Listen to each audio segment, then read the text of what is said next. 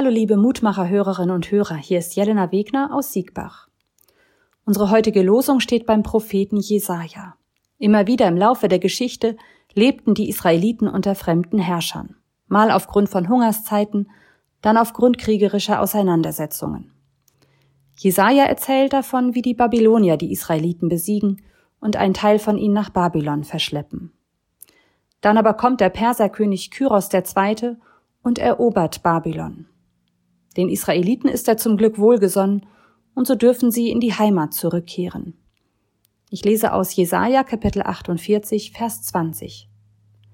Zieht fort aus Babylon, verlasst das Land der Chaldäer, macht es bekannt mit jubelnder Stimme, so dass es alle hören können. Tragt die Botschaft hinaus bis ans Ende der Erde, der Herr hat seinen Knecht Jakob befreit. Gute Nachrichten verbreiten sich schnell.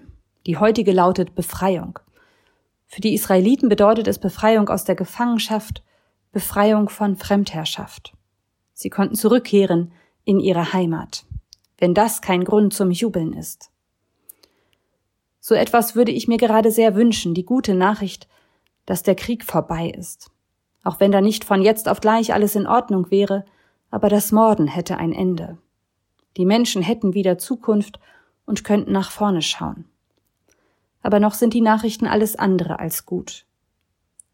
Ich möchte die Hoffnung für unsere Welt trotzdem nicht aufgeben.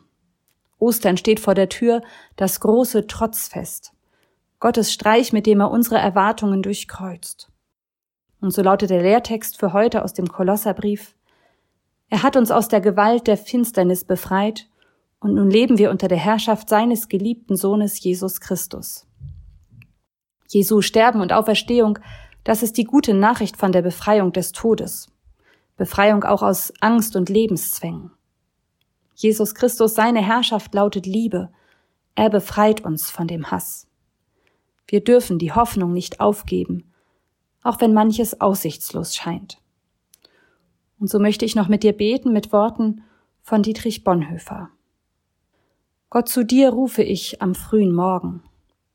Hilf mir beten und meine Gedanken sammeln. Ich kann es nicht alleine.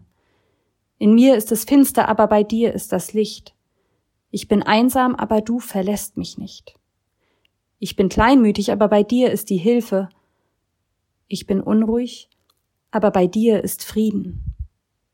In mir ist Bitterkeit, aber bei dir ist die Geduld. Ich verstehe deine Wege nicht, aber du weißt den rechten Weg für mich. Amen.